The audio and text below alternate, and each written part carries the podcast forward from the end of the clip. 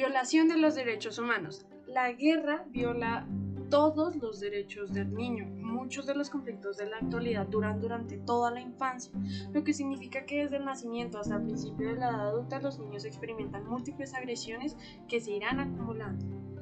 Consecuencias de la guerra. Los conflictos armados ocasionan niveles masivos de destrucción tanto física como humana, moral y cultural. Causan la muerte o lesiones de muchos niños y muchos otros crecen sin poder satisfacer sus necesidades materiales y emocionales, incluidas las estructuras que han significado la vida social y cultural.